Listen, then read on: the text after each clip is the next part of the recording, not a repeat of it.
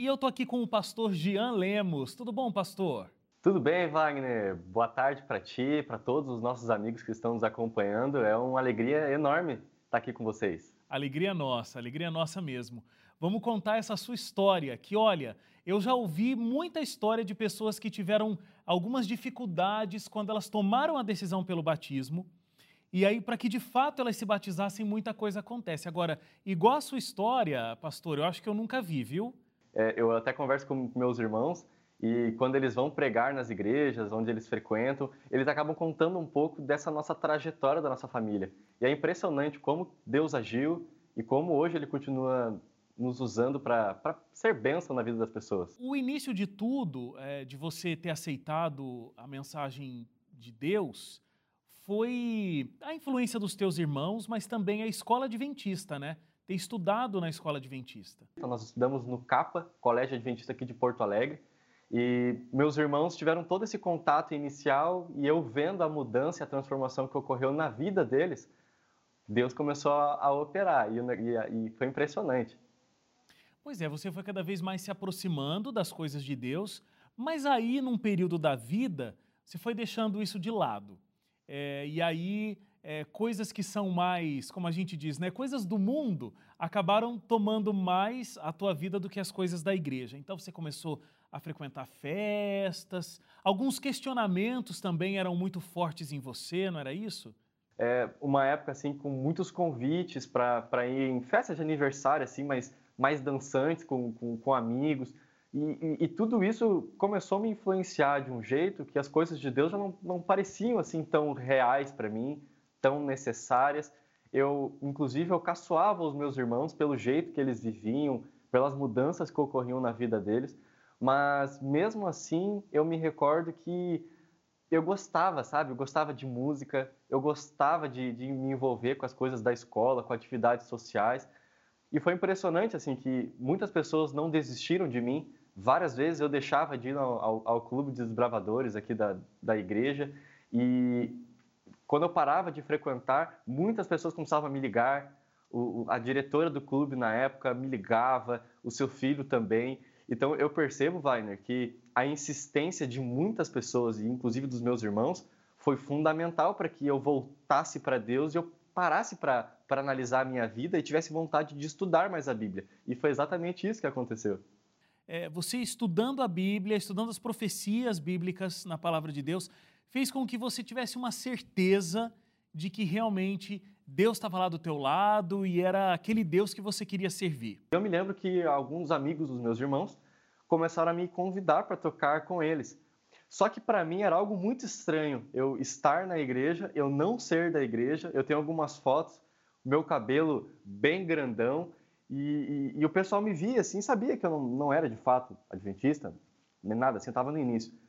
Só que eu me lembro que por ver tantas pessoas tomando decisões na hora que nós estávamos ali tocando, nos apelos, aquilo começou a me angustiar e eu, e eu orei para Deus, falei, Senhor, se eu tô aqui sendo usado por Ti, eu tô vendo as pessoas tomando decisões, eu também preciso tomar a minha decisão. Então, Wagner, eu vejo assim, eu uh, fui envolvido antes de pertencer à, à igreja. Isso foi fundamental. E a partir disso, eu tomei uma decisão. Eu falei, olha, eu preciso estudar a Bíblia. E aí eu, eu tinha dois professores que eram muito ligados a mim, eles foram professores dos meus irmãos. Um deles foi o professor Haroldo César, professor de matemática aqui da, da Escola Adventista do Capa. E, e, ele gostava muito de profecia, ele falava disso com, comigo nas aulas, nos intervalos, até que eu falei para ele assim, professor, eu queria muito estudar mais sobre isso.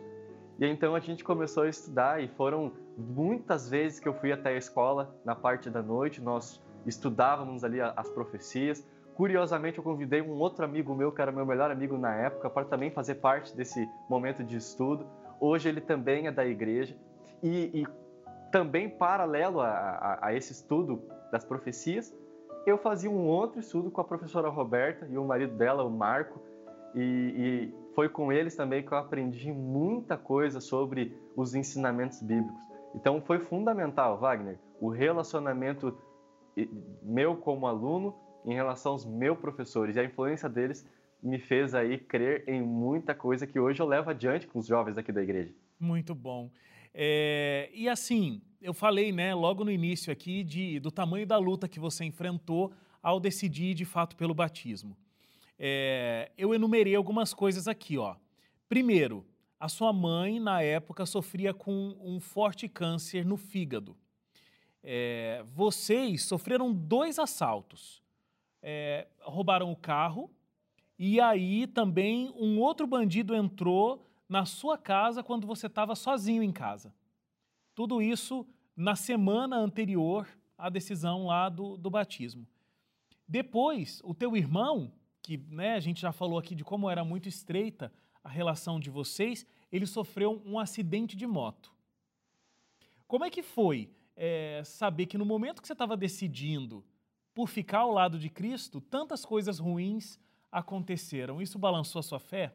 Quando eu tomei uma minha decisão pelo batismo, foi no acampamento de, de, de, de verão da igreja, foi o meu primeiro, inclusive. Disse para os meus professores de Bíblia, falei assim para a professora Roberta e professor Haroldo, eu quero me batizar no dia 16 de março. Era o aniversário da minha mãe, queria dar esse presente para ela diante de todas as lutas que ela estava tendo em relação ao câncer. Foi um momento muito difícil. Eu me lembro que é, eu, eu, vi alguns momentos minha mãe penteando os seus cabelos e quando ela, por causa da, da quimioterapia, ela penteava e o cabelo dela caía. E, e eu vi ela chorando muitas vezes com o sofrimento dela, a luta dela. E ela, por trabalhar na área de saúde, ela também sabia que o caso dela com câncer no fígado era complicado. E então começou a acontecer tudo isso, Wagner. De fato, foi, foi bem impressionante. E, e tudo aconteceu uma semana antes do batismo, no dia 16 de março do ano de 2013.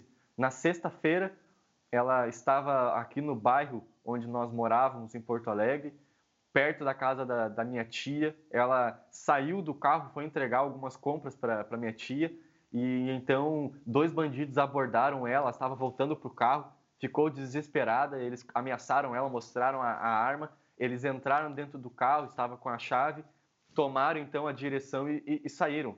Eu me lembro que foi, foi um choque para a gente, porque o nosso bairro aqui era um bairro muito tranquilo, nunca tinha acontecido nada desse tipo de, de, desse tipo de caso, e nós estávamos dentro desse caso percebendo muitas coisas acontecendo que não eram apenas algo assim aleatório. Pareciam algumas dificuldades que estavam ocorrendo justamente na, na semana do meu batismo. Até que então veio o outro assalto, Wagner. Como foi? O que aconteceu? Eu me lembro que nessa época uh, eu havia ido para aula pela parte da manhã, decidi almoçar, fui descansar um pouco no soninho da tarde. Quando eu estava dormindo, eu ouvi a porta do meu quarto sendo aberta. É, eu olhei para a porta e eu vi um homem entrando. Na hora que ele me viu despertando, ele falou assim: Fica quietinho, senão eu vou te matar. Na hora, Wagner, meu coração começou a disparar. Eu sabia Imagina. que era um assalto. Eu lembro que ele começou a pegar o, o meu relógio, pegou o meu celular. Foi um momento muito difícil. E eu me lembro que quando ele estava ali me ameaçando de morte, muitas vezes eu comecei a orar para Deus. E, e, é impressionante, Wagner, como nesses momentos a gente começa a recordar de algumas promessas de Deus. E eu me lembro que uma das promessas, assim, ser forte e corajoso, lá do livro de, de, de Josué, é, aquela promessa dos Salmos, que o, os anjos do Senhor acampam ao redor daqueles que o temem. Naquele momento eu orei para Deus, Wagner, e eu, e eu falei para Deus assim: Senhor, eu sei que tudo isso está acontecendo, não é meramente acaso. Tudo isso está acontecendo, Senhor, para que eu desista de tomar minha decisão ao teu lado mas, Senhor, eu confio em Ti. Eu sei que essa é a melhor decisão que eu posso tomar na minha vida. Então, você enfrentou toda essa dificuldade antes, aí decidiu se batizar, mas depois do batismo, você também enfrentou uma, uma outra coisa extremamente profunda, que foi a perda da sua mãe, né? É, vocês estavam no hospital, é, ela teve vários processos né, de luta ali no hospital contra o câncer. Antes, inclusive, do falecimento, vocês é, sentiram ali um grande milagre acontecendo, mas vocês a perderam. Isso também é uma coisa que foi muito impactante na tua, na tua vida espiritual, né, pastor? Bah, Wagner, é, foi algo que a gente não esperava. Minha mãe, ela havia vencido o câncer no fígado, estava nesse processo, só que logo depois do meu batismo ela fez alguns exames. Eu me lembro até hoje, já estava meio um pouco frio aqui na região de Porto Alegre, do sul do país.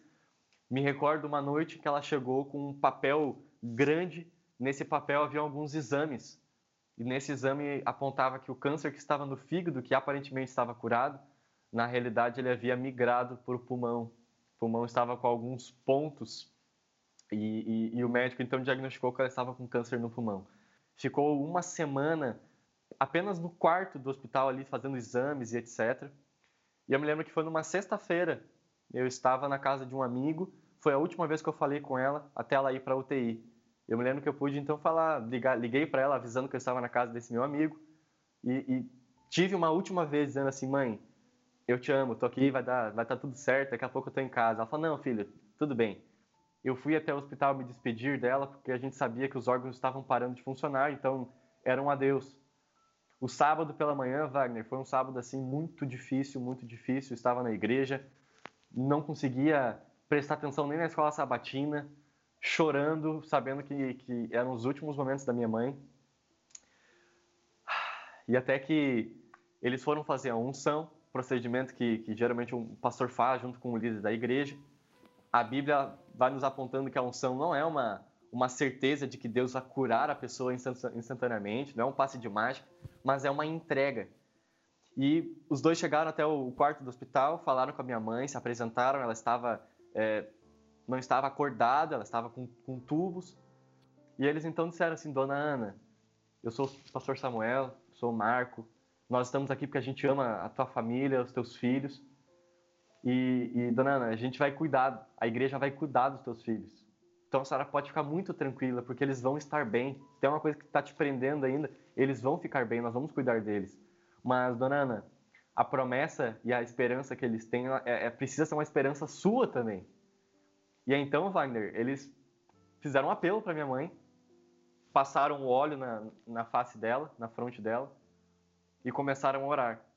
Naquele momento, eles oraram, entregando a vida dela nas mãos de Deus. E quando eles estavam ali orando, os aparelhos médicos que estavam ligados a ela começaram a, a apitar. E eles ficaram meio assustados, porque não é uma situação assim muito comum, e num momento como aquele ainda. Logo então os médicos chegaram, os enfermeiros também, eles pararam a oração, eles abriram os olhos e aí, então eles perguntaram para os médicos o que estava acontecendo ali. E aí então os médicos disseram, olha, ela teve uma reação. O que, que vocês estavam fazendo? Ah, nós estávamos orando.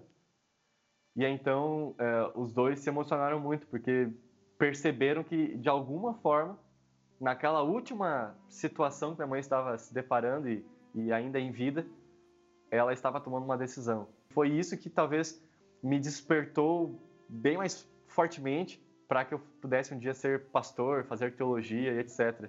Esse desejo de ter um reencontro. É, ainda bem, né, que teve esse momento onde vocês têm a esperança de que ela aceitou a palavra de Deus e esse reencontro vai ser realmente muito bonito de ser visto. Pastor, a gente vai fazer uma paradinha para o intervalo, então a gente volta daqui a pouquinho continuando a sua história. A gente ainda tem muita coisa para contar. Você aí de casa não saia daí, voltamos em instantes.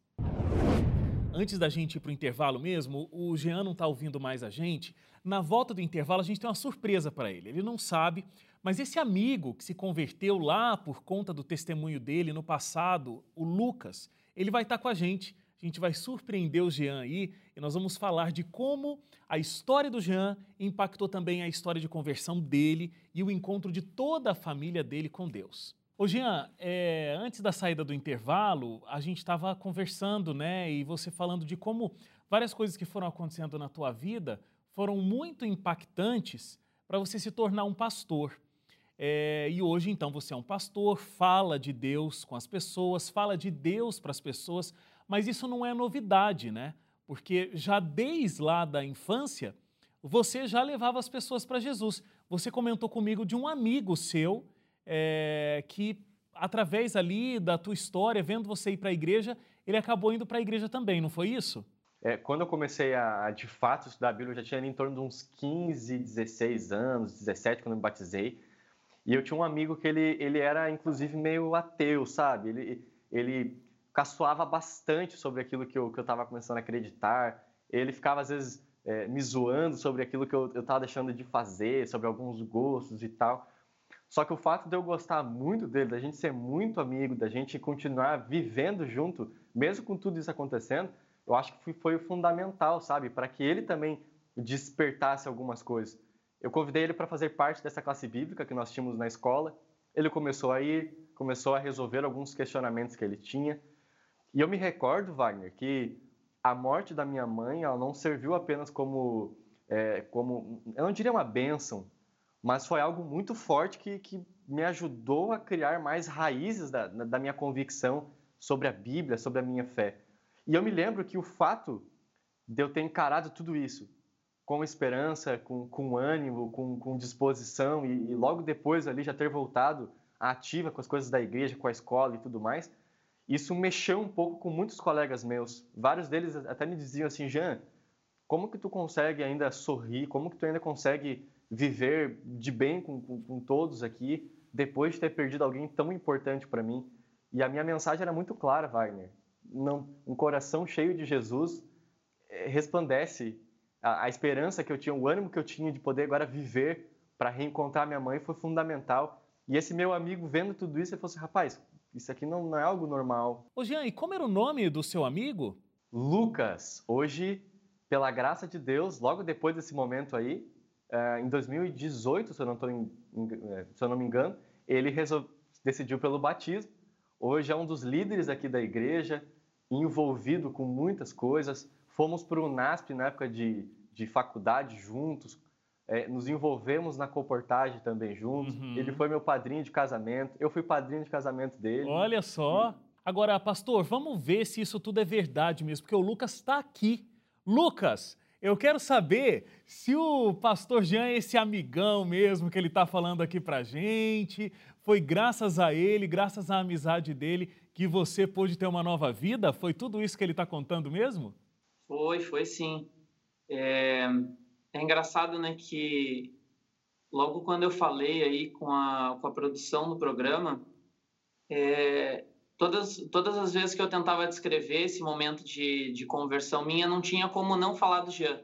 Ele acabou me influenciando de tal forma que todos aqueles questionamentos, todas aquelas coisas que eu tinha de casa também, por conta. É, a gente sabe que ninguém é, ninguém é do jeito que é sozinho, né? Então, as influências que eu tinha dentro de casa, todas as, as ideias ali me faziam realmente ser uma pessoa um pouco mais é, caço, caçoada das pessoas, a gostar de piada de humor negro, coisas assim que a gente olha para o passado e realmente se, se, arrepende bastante, né?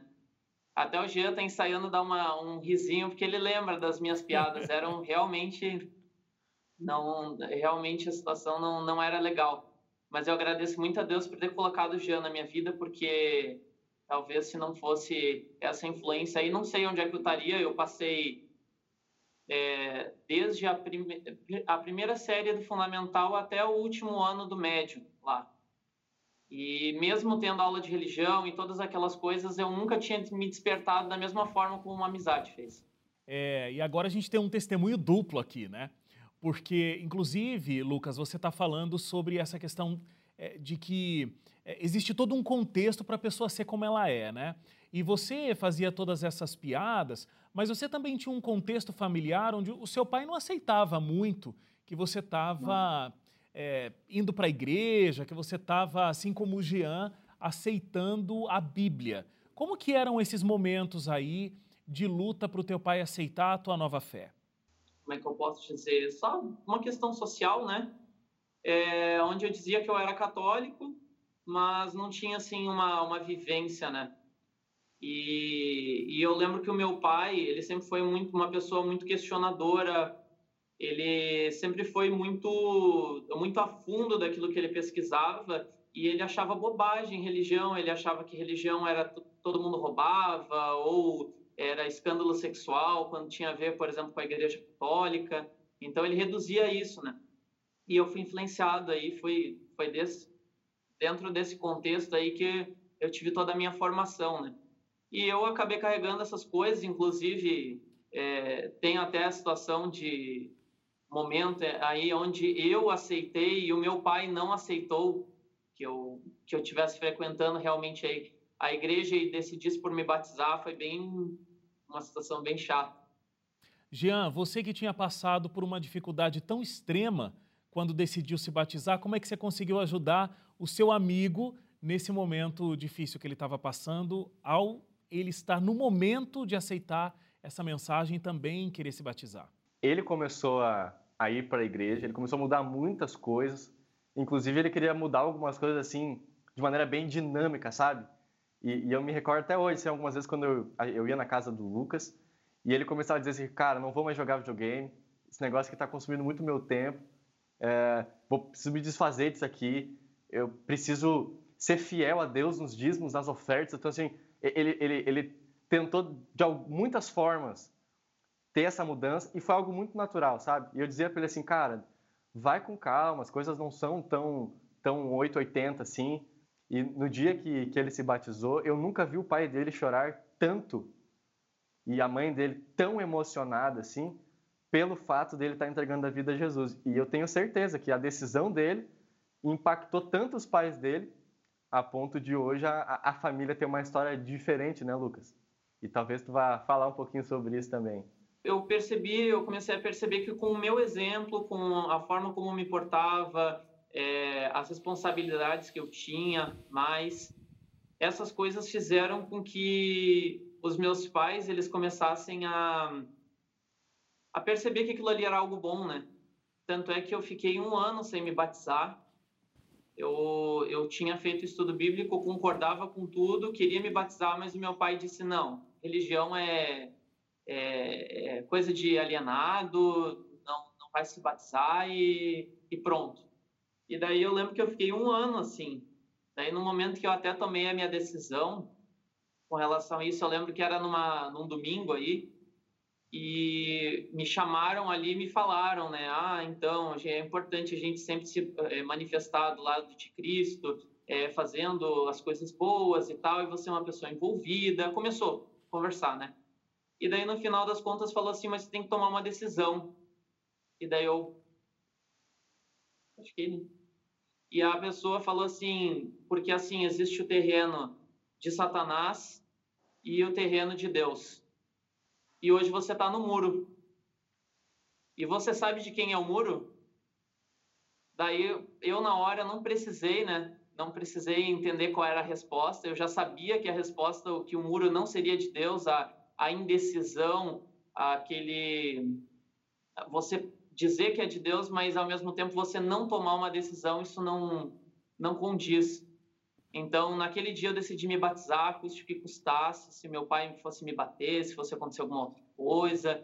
É, enfim, daí eu lembro que eu lembro que eu tomei essa decisão e daí eu fui crente que meu pai me bateu, um monte de coisa e não aconteceu nada disso, muito pelo contrário. Por conta desse próprio exemplo, os meus pais ele aceitaram com que eu permanecesse na igreja, com que eu me batizasse. Foi um momento aí que a gente pôde vivenciar junto. Né?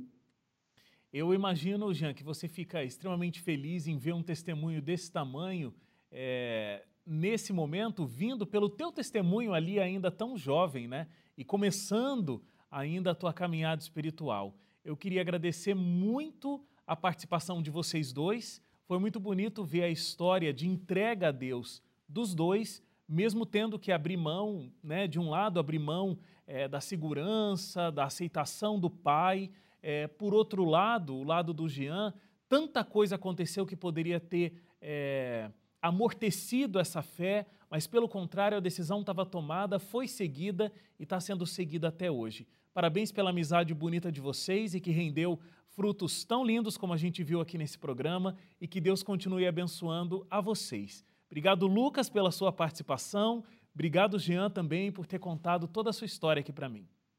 Nós que agradecemos. Eu fico muito feliz de estar, de estar aqui. Obrigado, Wagner, Jean.